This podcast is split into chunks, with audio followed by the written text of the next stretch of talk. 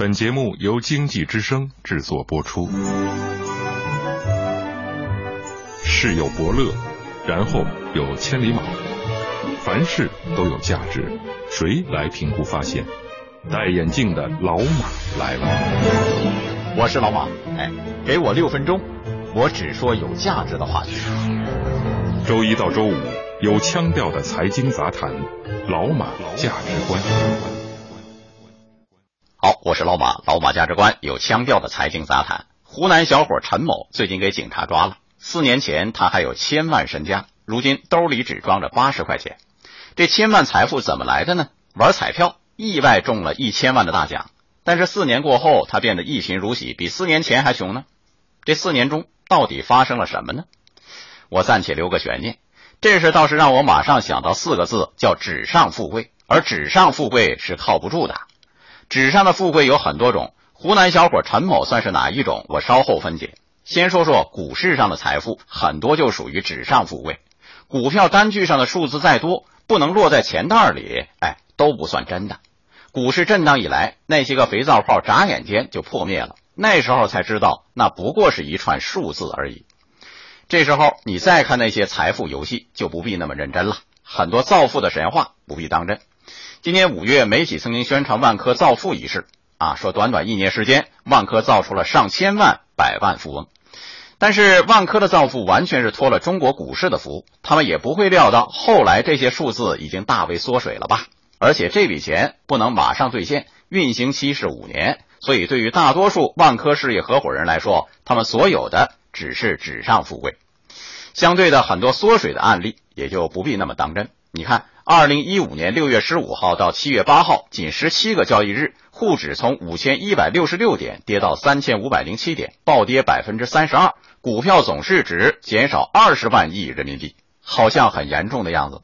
你看中登公司数据，七月巨震的 A 股有五万七千个五百万市值以上的账户消失。你再看阿里巴巴，跟上市首日超过两千三百亿美元的市值相比，现在缩水近五百亿美元。这都是纸上财富，其实没那么多。当年大盘从六千一百点跌到两千一百点，市值蒸发了多少呢？二十四万亿。有人算了，蒸发的二十四万亿人民币，事实上只有几万亿元的实际投入。这个道理很简单，我有三个帽子，我十块钱卖出一个帽子，这市场上层层倒手，让这帽子炒到了一百块，我手里的两顶帽子是不是就值两百块钱了呢？理论上是的。有一天碰到行情不好，这个帽子又回落到十块钱了，那我的损失是多少呢？理论上我损失了一百八十块钱，对不对？其实你一分损失也没有，纸面上的财富嘛。当然，如果你是一百块钱买帽子的接盘侠，那可就惨了，你是真正付出真金白银、蒙受损失的人。该认真的是这些人。对此您怎么看？欢迎通过微信公众号“老马价值观”说一说。有腔调的财经杂谈，老马价值观。欢迎继续收听老马价值观。问题是，纸上财富消失之后会怎样？有些人在反思怎么尊重市场啊，怎么重视实业，说不能整天盯着数字压大小，还得干正事儿，也不为过。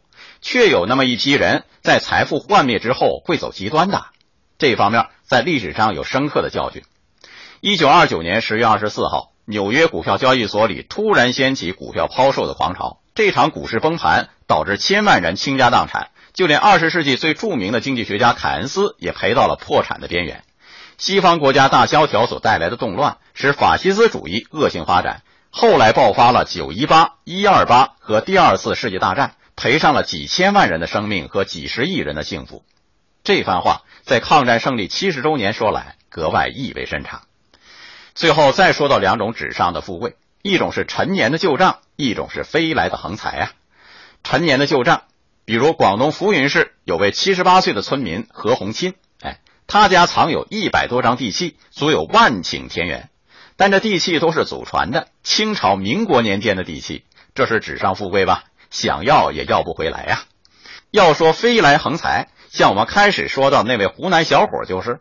他买彩票中了一千万，一夜暴富之后开始肆意挥霍，买房买车花掉一百二十多万，做生意投了三百万，看不上老婆和他离婚，拿出了一百万，赌博一场至少几十万，于是四年过后，陈某又回到了起点。其实已经回不到起点了，他比当年还穷呢。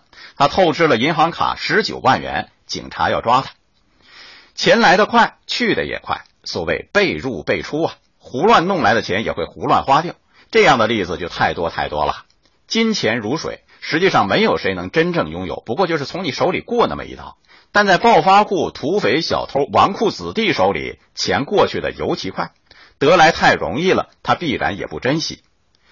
古时候有一位卢生在邯郸旅店住宿，卢生入睡之后啊，做了一场好梦啊，享尽了一生的荣华富贵。醒来的时候呢，小米饭还没熟呢，因而大彻大悟。对，这是黄粱一梦，纸上富贵岂非也是黄粱一梦啊？但愿这是一场美梦。以上，宝马价值观，明天接着谈。